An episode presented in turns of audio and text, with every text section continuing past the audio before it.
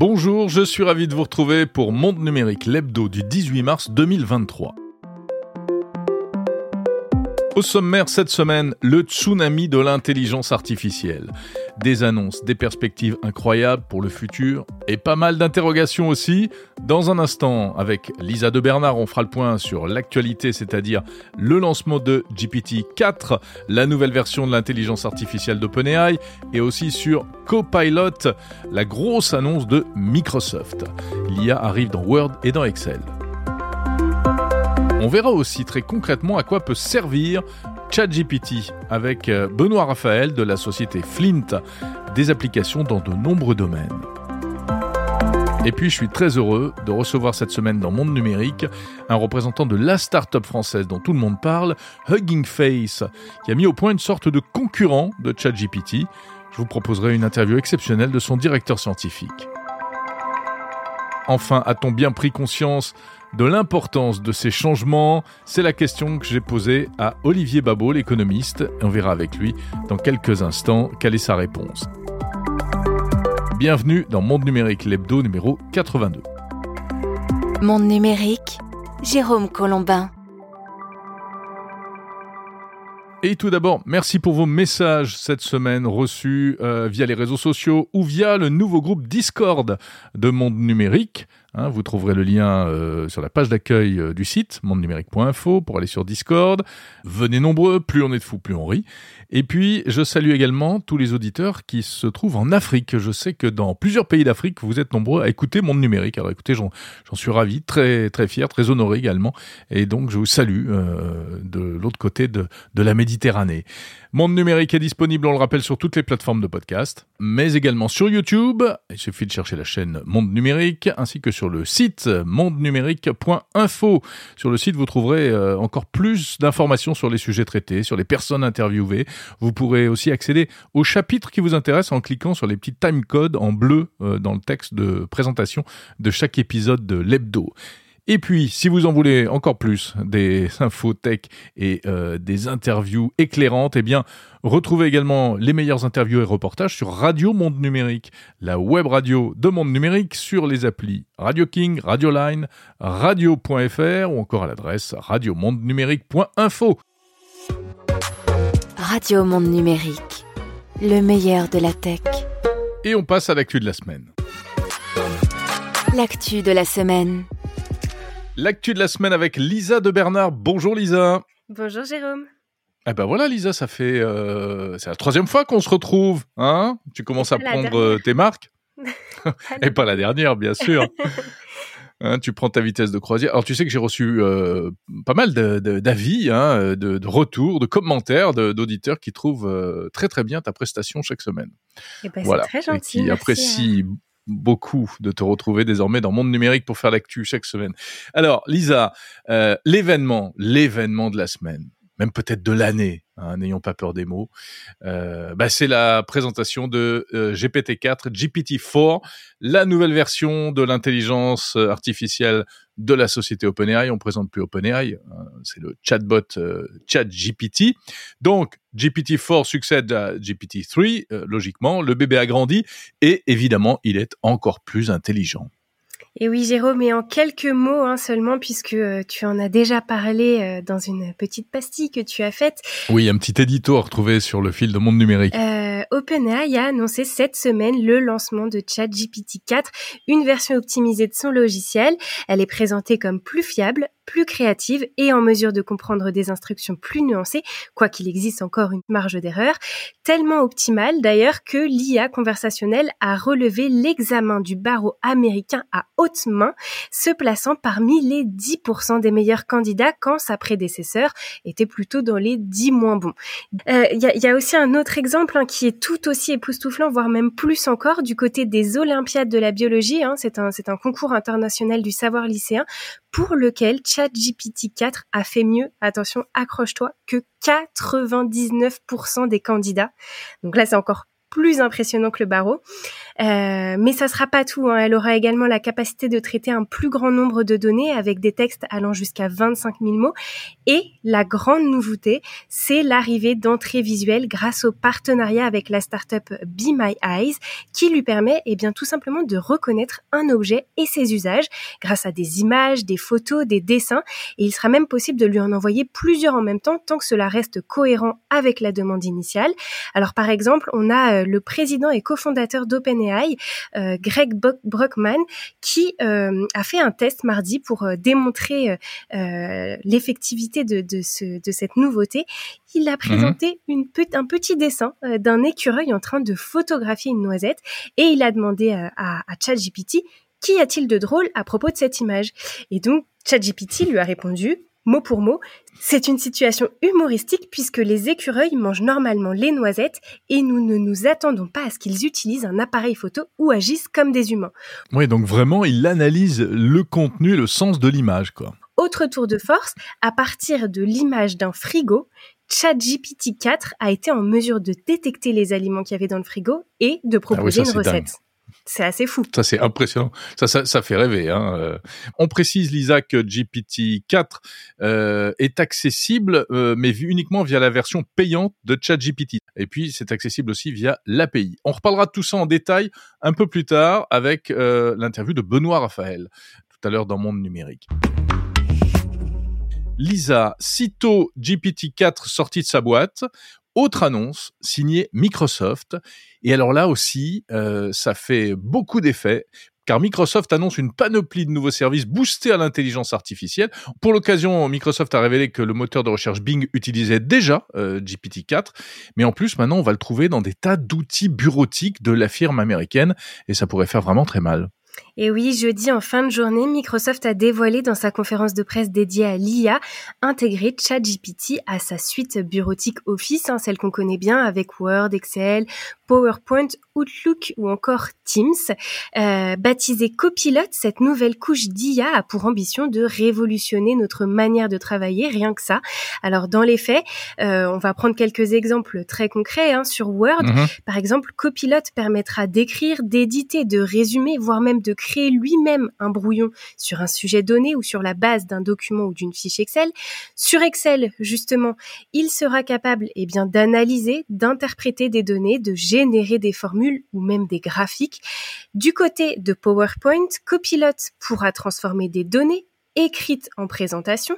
Globalement, en fait, euh, ce qu'on comprend, c'est que ChatGPT va travailler un peu à notre place. Bah, ça va surmultiplier la, puissance de ces outils bureautiques. Par exemple, si euh, en quelques clics, euh, il nous génère une présentation PowerPoint, euh, c'est assez fantastique, même si on se doute qu'il faudra toujours repasser par derrière, etc. Avec une simple. bah, il, va, il va se taper les tâches les moins, euh, enfin les, les, les, plus laborieuses, les plus compliquées. C'est vrai que qui prennent le plus de temps. Et effectivement, c'est ça. Hein, L'idée, c'est d'optimiser le temps de travail. Et donc, euh, d'ailleurs, c'est pas terminé, hein, puisqu'il y a, y a d'autres nouveautés hein, liées à, liées à cette cette suite bureautique.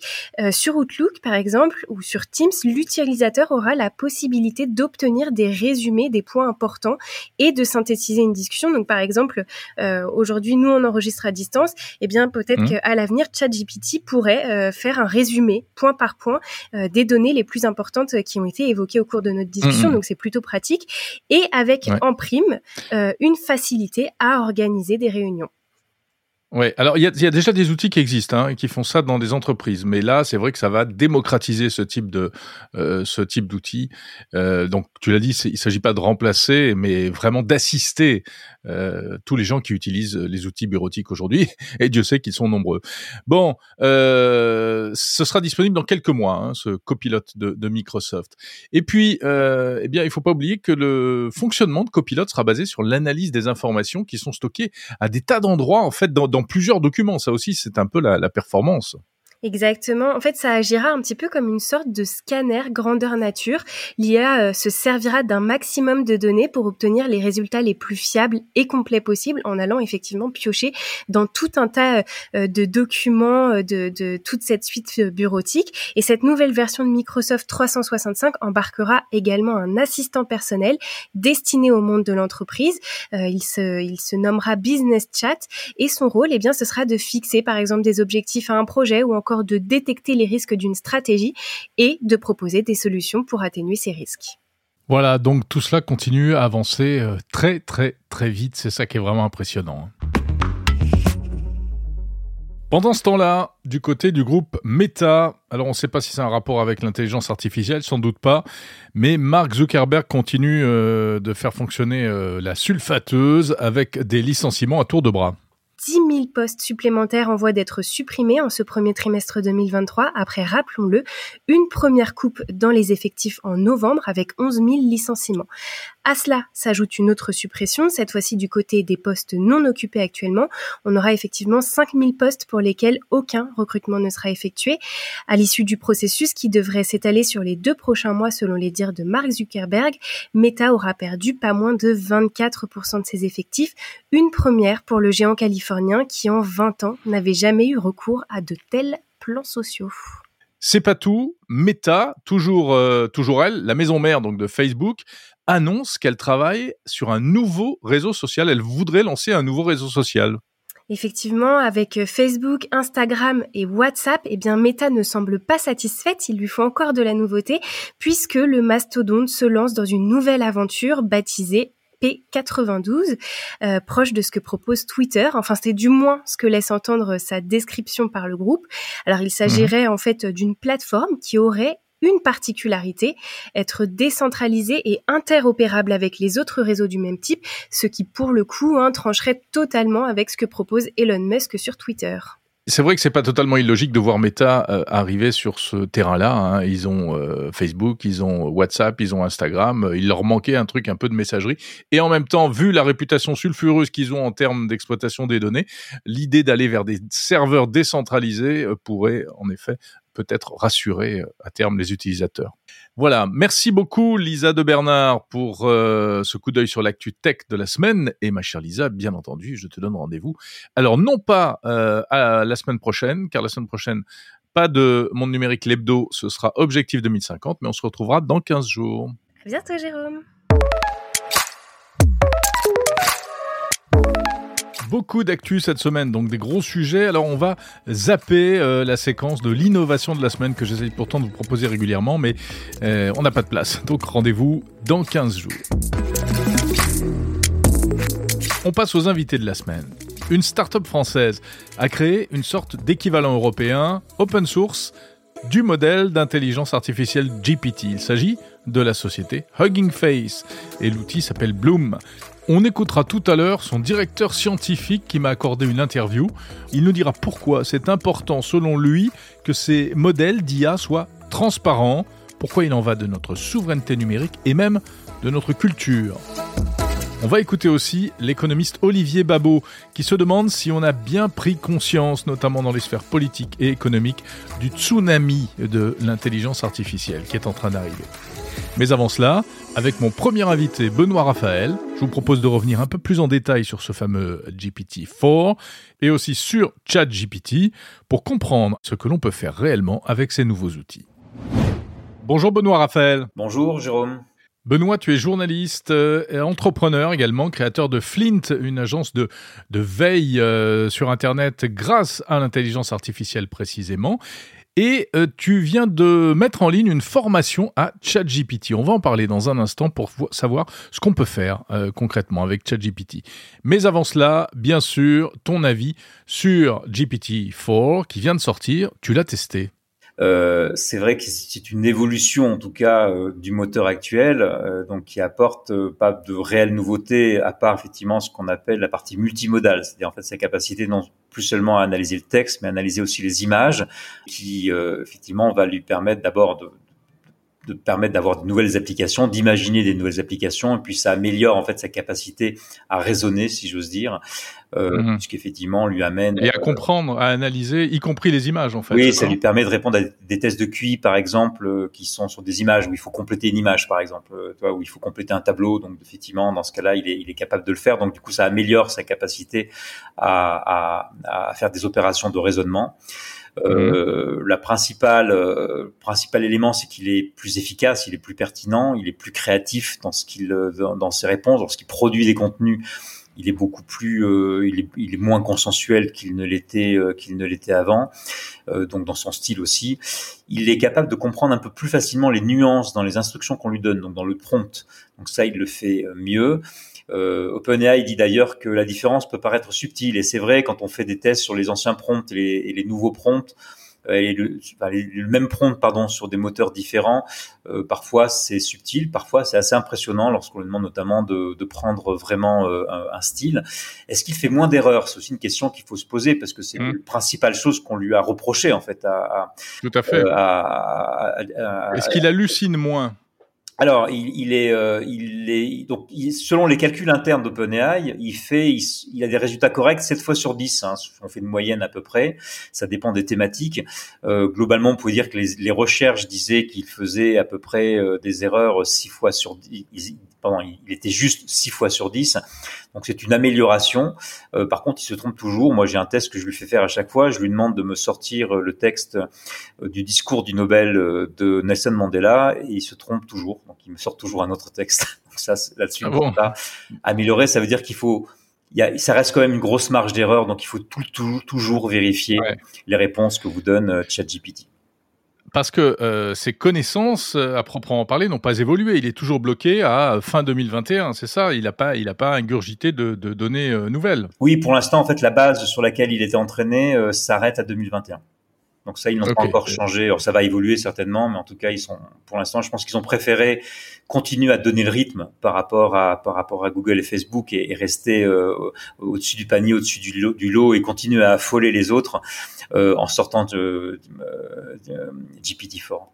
En tout cas, il s'est amélioré euh, là-dessus. Donc, ce qui change, ce qui peut changer quand même pas mal de choses, parce que effectivement, euh, les résultats vont être bien meilleurs. Et si les résultats sont bien meilleurs, ça veut dire qu'il peut plus facilement remplacer un certain nombre de fonctions faites par des humains. Alors, je le disais, Benoît Raphaël, tu proposes depuis quelques jours une formation en ligne pour apprendre à mieux utiliser ChatGPT.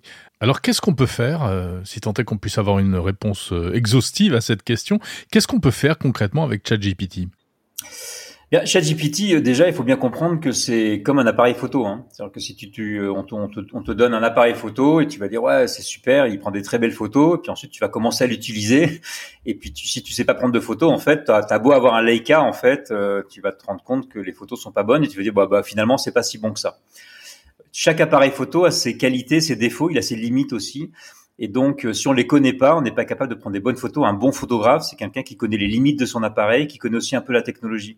Donc, l'objectif de la formation, il est vrai, il a, vraiment été de d'arrêter de, fantasmer sur l'intelligence artificielle parce que le fait de l'imaginer comme un personnage à qui on va parler, qui va comprendre ce qu'on dit, un peu comme un vrai être intelligent, un être omniscient, du coup, ça fait qu'on l'utilise mal.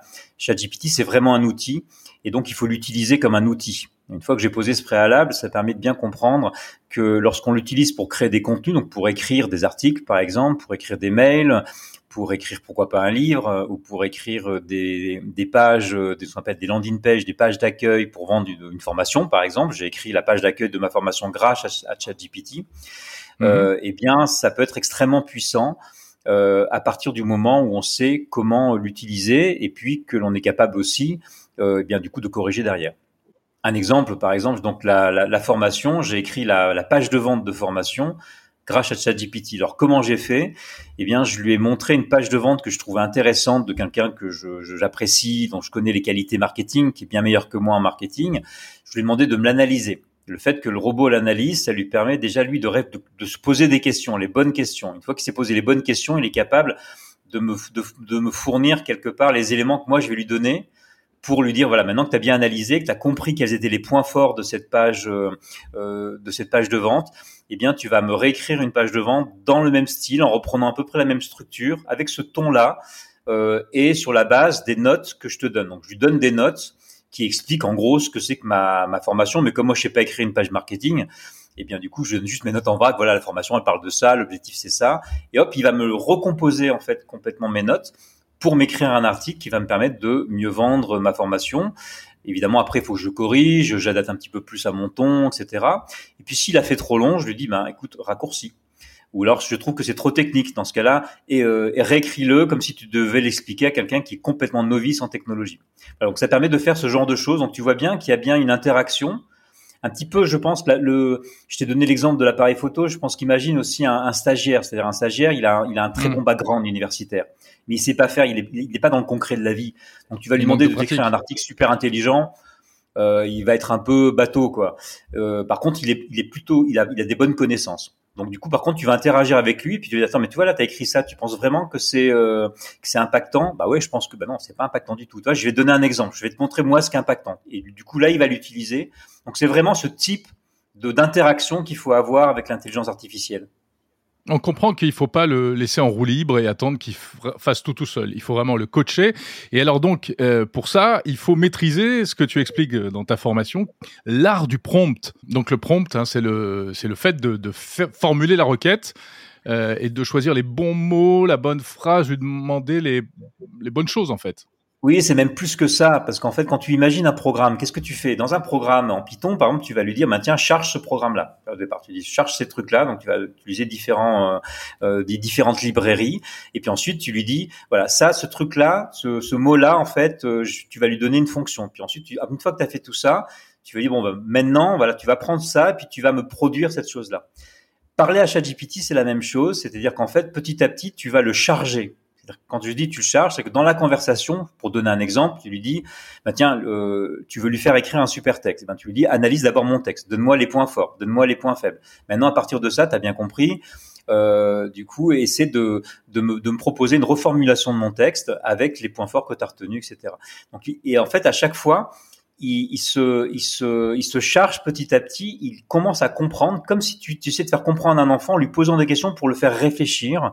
Et ça, c'est ce qui petit à petit, est en train de créer une sorte de programme, puisque tu vois bien que dans ChatGPT, il y a une conversation. Et cette conversation, c'est la construction d'un programme. Tous les éléments de discussion que tu as eu avec lui sont des éléments du programme qui, à la fin, vont lui donner un bon résultat.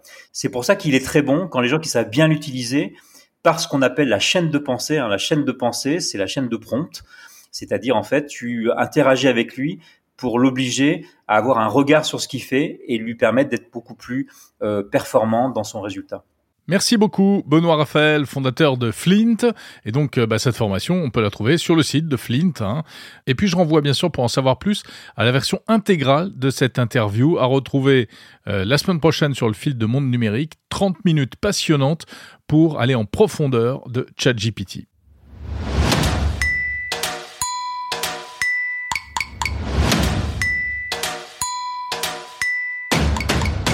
Bonjour Thomas Wolf. Bonjour Jérôme. Vous êtes cofondateur et directeur scientifique de Hugging Face, une start-up française basée à Paris et à New York et dans d'autres endroits du globe d'ailleurs aussi. Euh, Hugging Face, peu connu du grand public, et pourtant c'est euh, la start-up dont tout le monde parle en ce moment dans, dans les milieux spécialisés en intelligence artificielle. Vous avez développé un outil européen équivalent à euh, GPT, il s'appelle Bloom.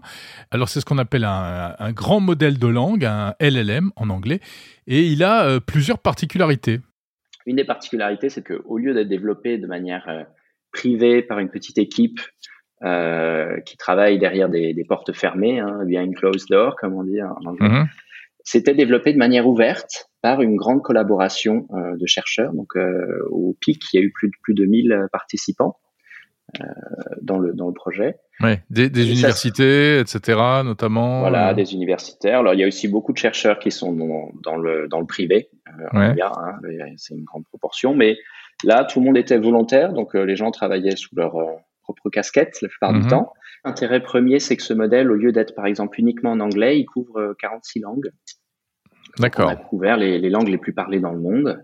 Donc, il y a le français aussi, notamment. Hein, dedans il y a aussi, on avait aussi choisi d'ailleurs des langues euh, traditionnellement euh, complètement oubliées de, l'IA, donc par exemple les langues du continent indien au continent africain. Mmh. Mmh. Alors, vous dites euh, modèle ouvert parce que c'est vrai que OpenAI, donc la société de ChatGPT, au contraire, est de plus en plus opaque. On a l'impression, rien ne fuite. ça change quoi un système ouvert? Ça change quoi? Bah, C'est une bonne question. Alors, euh, moi, je pense que euh, un système ouvert, euh, c'est-à-dire, en fait, c'est un système qu'on peut non seulement utiliser, mais qu'on peut aussi inspecter, qu'on peut aussi étudier. On peut étudier le fonctionnement soi-même, sans avoir, sans avoir besoin d'être la personne qui l'a fabriqué. ça permet d'instaurer une notion de, de, confiance dans le fonctionnement de ce système, qui est quelque chose qu'on n'a pas actuellement dans le fonctionnement des systèmes comme ChatGPT. Sont des espèces de boîtes noires dans lesquelles on envoie ces données hein, à, Microsoft ou OpenAI et puis on reçoit la, la génération. Mais ben, d'une part, on ne sait pas euh, où transitent les données. Hein. Pendant mmh. longtemps, OpenAI utilisait les, les, données des utilisateurs pour, euh, pour entraîner le modèle et clairement les, les, étudiaient, les lisaient. Donc ça, ça peut poser des grosses questions quand même de, de vie privée et, de, même de, de confidentialité dans, dans, les entreprises. Et puis ça permet, quand on comprend, quand on peut étudier comment fonctionne le modèle, ça permet de comprendre dans quel domaine et sous quel cas d'application il va vraiment bien marcher et sous quel cas d'application il va moins bien marcher. Parce qu'on sait aussi que ces modèles, même s'ils sont impressionnants, ils ne fonctionnent pas encore parfaitement euh, dans tous les cas d'application. Hein. Ils font mmh. encore euh, pas mal d'erreurs. Et si par exemple on veut déployer euh, un chat GPT dans le domaine de la santé ou des domaines où les, les informations fournies par le modèle peuvent avoir des conséquences lourdes, par exemple des choix de traitement, eh bien on a envie d'avoir un modèle qu'on peut, auquel on peut faire confiance. Oui, et pour moi, la vraie manière de faire euh, confiance, c'est voilà, pouvoir mmh. l'auditer ce modèle. Mmh. Alors, pour qu'on comprenne bien de quoi on parle, euh, Thomas Wolf, quand vous dites un modèle de langage qui a été entraîné, ça, ça, ça veut dire quoi et ça sert à quoi? Alors, comment on entraîne ces modèles? En fait, c'est remarquablement simple. Euh, en tout cas, il, y a, deux phases. Mais la première phase est très simple. On, rassemble un grand, grand corpus de texte. On, le fournit phrase par phrase euh, dans le modèle. Donc, le modèle a une entrée, une sortie. Dans les entrées, on met, on met une ligne de texte. Et dans la sortie, le modèle doit prédire le, mot qui suit. Donc, par exemple, on a un début de phrase où on va dire euh, le ciel est. Et puis après, le modèle doit prédire bleu. Et mhm. s'il prédit pas bleu mais un autre mot, on peut calculer une erreur en fait. Alors dans ces modèles, on convertit tous les mots en chiffres d'abord, c'est assez amusant en fait. Et après, on peut calculer une erreur entre le mot qu'il a prédit et le mot bleu. Et on peut, avec cette erreur, modifier les poids du modèle. Donc en fait, il est entraîné à prédire euh, juste le mot suivant, étant donné un début de phrase. Il faut d'une certaine manière que le, le, le modèle d'intelligence artificielle se fasse une sorte de vision interne, disons une sorte de modèle interne du monde qui dit que le ciel est bleu. Quoi. Mais attendez, question naïve, le ciel n'est pas toujours bleu. oui, donc en fait, ce qu'il va faire, hein, parce que dans le dataset d'entraînement, euh, il y aura des moments où le ciel sera bleu, et puis il y aura aussi de temps en temps une autre phrase qui dira le ciel était gris. Hein. Mhm. Donc en fait, le modèle va, euh, grâce à ces informations-là un peu contradictoires, ou pas vraiment contradictoires, mais disons en quantité différente, il va euh, prédire que dans 80% des cas, par exemple, le mot suivant c'est bleu, et puis dans 20% c'est gris, etc. Et ça, ça s'appelle d'ailleurs la calibration, c'est-à-dire que les modèles sont capables de fournir plusieurs réponses avec une sorte d'ordre et une sorte de probabilité euh, qui sont tirées en fait des statistiques de ce corpus. On a l'impression que les Américains avancent à pas de géant en ce moment. Euh, vous pensez euh, pouvoir les rattraper un jour? Oui, oui. Alors il y aura toujours un peu d'avance parce qu'ils continuent à avancer, ça c'est sûr. Mmh, mais, mmh, euh, mmh. mais les performances, les capacités qu'on voit aujourd'hui, je pense que dans un ou deux ans, on les aura de manière ouverte. Mais là, par exemple, Microsoft vient de faire et Google également viennent de faire des, des annonces fracassantes hein, en matière de euh, d'intelligence artificielle intégrée dans les outils bureautiques. Donc, on peut penser que ça va se répandre, euh, euh ça va faire tache d'huile, ça va ça va inonder les, postes de travail dans le monde entier. Est-ce qu'on n'a pas déjà perdu la bataille? Non, ça c'est la, vision française défaitiste. Non, non, je pense pas du tout qu'on l'a perdu. Et puis la bataille se joue à beaucoup plus long terme. J'aime bien faire le parallèle, moi, avec euh, ce qui se passait il y a, il y a 20 ans, euh, au début des années 2000. On avait aussi ce combat entre les logiciels euh, closed source et open source, hein, et on avait l'impression que Microsoft avait complètement gagné la bataille et que le closed source allait gagner et que Linux serait toujours une sorte de concurrent complètement en retard. Bon, bah, le résultat qu'on voit aujourd'hui, c'est que Microsoft est un des plus grands promoteurs de l'open source, qui sont basés sur Unix, hein, que, que, que, le mhm. cœur de macOS, c'est aussi un Unix qu'en fait, à très long terme, sur, quand on regarde sur les longues échelles, l'open source et le partage finit toujours par gagner, je pense. Mais en effet, il y, a, il y a une période où ils ont du retard et on peut aller plus vite et lever plus d'argent avec des, des, modèles privés. Mmh. Mais si on regarde dans 20 ans, ça me semble évident qu'on a envie que l'intelligence artificielle soit une sorte vraiment de, de bien commun à l'humanité et soit pas une sorte de, de privatisation de deux entreprises. Ça me semble évident que que c'est là qu'on arrivera. Et la question vraiment importante et intéressante, je trouve, c'est comment est-ce qu'on y arrive de manière responsable, de manière, de manière sûre, et comment est-ce qu'on fait de l'open source, euh, de l'open source éthique et responsable, c'est-à-dire comment on trouve la balance. Là. Mais ça va quand même super vite, c'est un peu vertigineux. Je, je trouve que le, le, le, déploiement comme ça très rapide de, beaucoup de choses. Donc là, on en parlait à l'instant, hein, l'intégration déjà de toutes ces technologies dans, dans tous les outils de, de Microsoft. Euh, moi, personnellement, je trouve ça un peu rapide. Je trouve ça un peu rapide pour la société. Ça change énormément de choses. Hein. Euh, c'est quand même une révolution euh, qui potentiellement est plus importante que celle d'Internet. Hein. C'est énormément de tâches qui, pour certaines, étaient des tâches qui définissaient euh, ce qui était ce, ce qui était qu'être humain pour certaines personnes. Donc, quand on prend par exemple cette année la génération d'images à partir de textes, pour des artistes, c'est un, c'est un chamboulement complet de comment ils, ils, voient leur rapport au monde et leur utilité et leur raison d'être quasiment. Hein. Donc c'est, c'est des changements euh, quasiment philosophiques. Moi, je pense souvent que c'est presque au niveau de changer le modèle de Ptolémée et se dire la Terre n'est plus au centre de l'univers, mais c'est le Soleil, hein, parce qu'on se dit euh, quand on est très fier de pouvoir faire une belle image et qu'en fait n'importe qui peut faire une image euh, variée, quasiment la même. Alors avec plein de voilà plein plein de, de précisions à apporter sur chacun de ces mots, mais quand même c'est un petit peu ça qu'on voit. Ça change vraiment votre vision de vous-même et donc on a envie de laisser un peu de temps à la société pour digérer ça. Ça va trop vite selon vous Ouais, ça va peut-être un peu vite, ouais, ouais. Surtout le déploiement et la, la mise en pratique. C'est certain que euh, on va changer euh, complètement la manière de fonctionner de, de certains de certains de certains boulots. Euh, et ça, il faut un petit peu de temps pour s'adapter. Après, il n'y a pas de meilleur moyen de s'adapter que, euh, d'une certaine manière, d'essayer le nouvel outil. Hein. C'est un nouvel outil, comme quand Internet est arrivé, comme quand euh, on a dû euh, changer, par exemple, les manières d'évaluer à l'école, parce qu'évaluer purement sur des connaissances, ça, ça, avait moins de sens, sachant que n'importe qui peut chercher tout sur Google. On a déjà fait des révolutions à l'école sur la manière d'apprendre, la manière où on apprend plus à apprendre maintenant, par exemple, que avant on apprenait juste une sorte de set fini de connaissances. Mais, hein, mais, mhm. bon, maintenant, on sait que 90% de ces connaissances, en tapant euh, trois mots sur Google, en fait, vous pouvez les retrouver. Et donc, l'école a déjà énormément changé comparé à celle qu'on avait euh, ben, quand on était jeune. Bien sûr. Et donc là, je pense aussi, je suis très confiant, on va s'adapter, on va trouver, euh, on va trouver exactement quelles sont finalement les, les nouvelles choses qui, qui, sont importantes à savoir et comment utiliser ces outils. Mais par exemple, pour moi, c'est très clair qu'il va falloir enseigner l'IA à l'école dans, dans peu de temps comme on enseigne mm. les, mon, mon, fils apprend à l'école euh, les ordinateurs, taper, tout ça, ça fait vraiment partie de leur cursus dès l'école primaire. Eh bien, il faudra probablement qu'on apprenne ça. Merci beaucoup Thomas Wolf, cofondateur euh, et directeur scientifique de la société Hugging Face. Et retrouvez cette interview en version intégrale la semaine prochaine pour plonger encore plus au cœur de l'intelligence artificielle.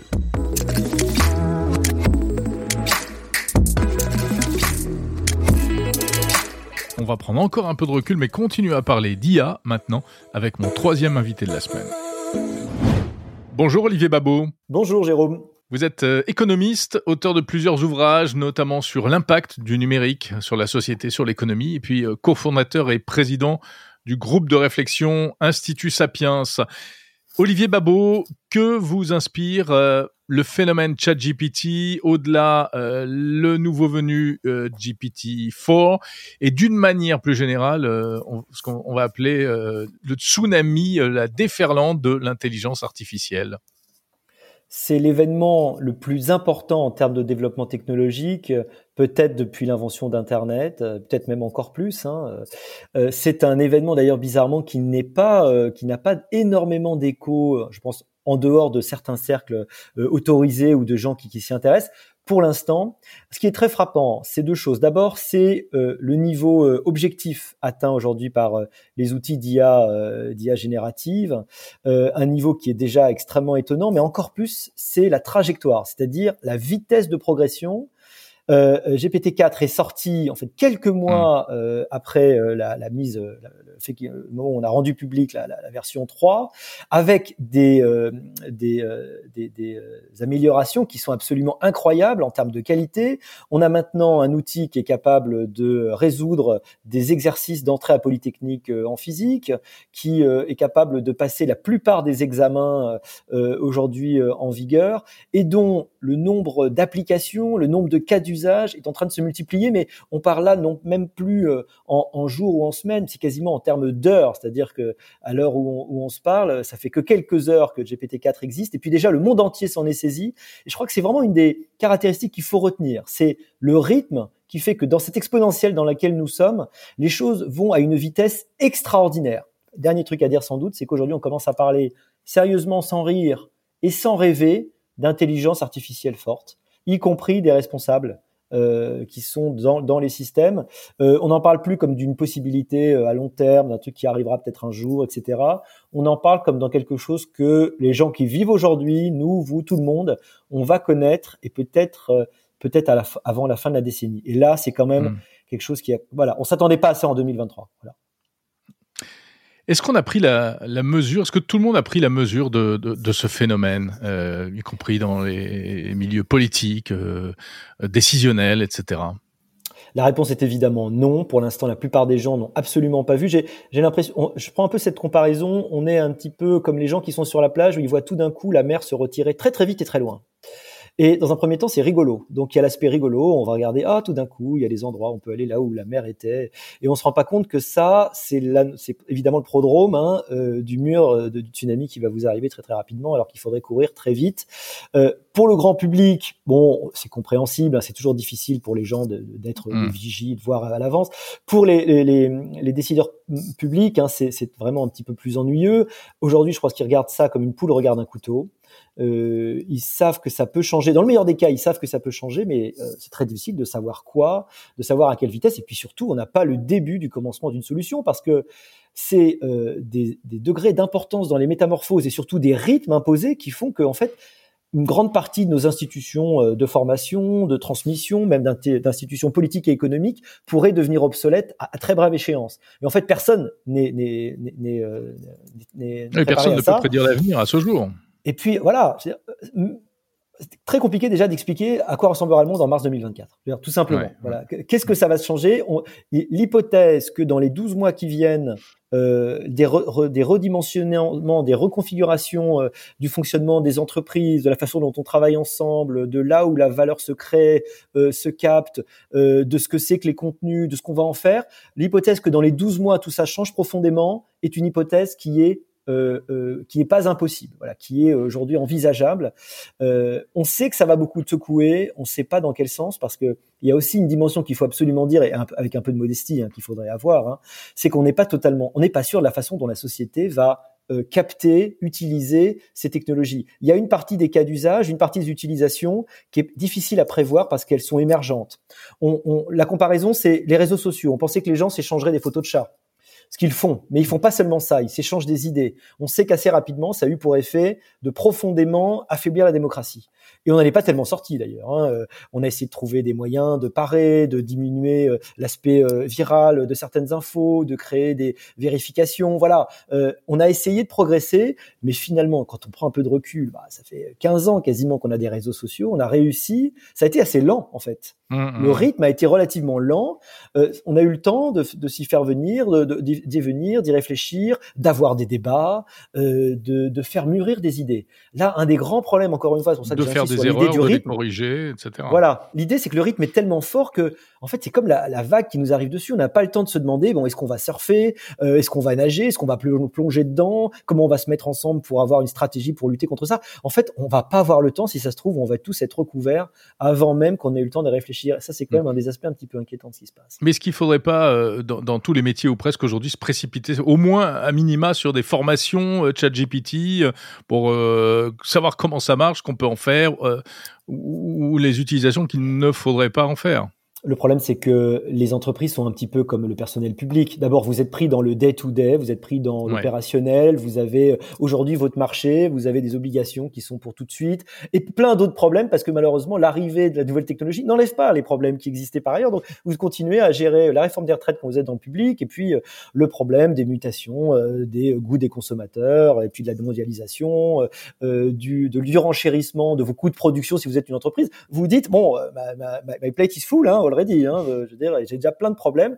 Mais évidemment, euh, regardant de l'extérieur, comme nous qui avons la chance d'avoir le temps de réfléchir et puis de beaucoup regarder ces choses-là, c'est toute entreprise devrait aujourd'hui prendre une semaine pas une semaine, une journée entière où elle fait en comité de direction, en groupe de travail, elle va tester le truc C'est ce que je fais moi aujourd'hui avec mes étudiants. Une partie de mes cours, je les ai transformés en disant bon, je devais vous apprendre ça, et puis finalement ça n'a plus d'intérêt parce que ChatGPT va pouvoir faire en gros le sujet d'examen en deux secondes. Donc on va plutôt aller voir ensemble le truc, on va y réfléchir, on va en discuter, euh, on va vous y initier parce que c'est quand même déjà un premier, un premier pas. Tout le monde n'est pas allé voir, il faut y aller, mmh. il faut faire l'expérience physique, aller poser des questions, même aller s'amuser, aller regarder la diversité euh, des différentes, euh, des différents outils qui, qui arrivent, et déjà avoir ce moment de prise de conscience et ensuite essayer de réfléchir, voilà, qu'est-ce que ça va changer dans mon business? Comment je vais pouvoir l'utiliser tout de suite? Comment je vais pouvoir en faire une opportunité?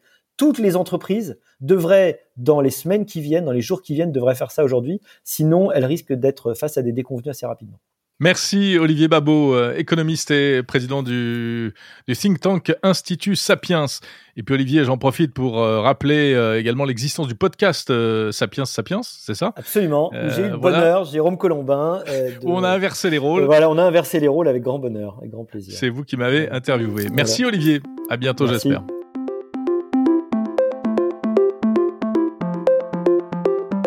Voilà, je crois bien que c'est la fin de Monde Numérique, l'hebdo numéro 82. Merci de l'avoir suivi jusqu'au bout. Euh, j'espère que ces interviews passionnantes vous auront intéressé. Euh, voilà, il a fallu faire rentrer un peu tout ça au chausse-pied pour euh, répondre à la promesse. le meilleur de la tech en 40 minutes chaque semaine dans Monde Numérique, l'hebdo, mais vous pourrez retrouver ces interviews en version intégrale la semaine prochaine si vous voulez en savoir plus. Samedi prochain, pas d'hebdo, euh, ce sera Objectif 2050, cette série euh, spéciale consacrée aux technologies au service de l'environnement. Que peut faire la tech pour aider à réduire l'impact environnemental du numérique? Particulièrement, ce sera le sujet de ce troisième épisode de Monde Numérique Objectif 2050. Donc je vous attends absolument samedi prochain, même heure, même endroit, c'est pas compliqué, ça se passe dans votre application de podcast. D'ici là, portez-vous bien, bonne semaine pleine de tech, salut, à samedi.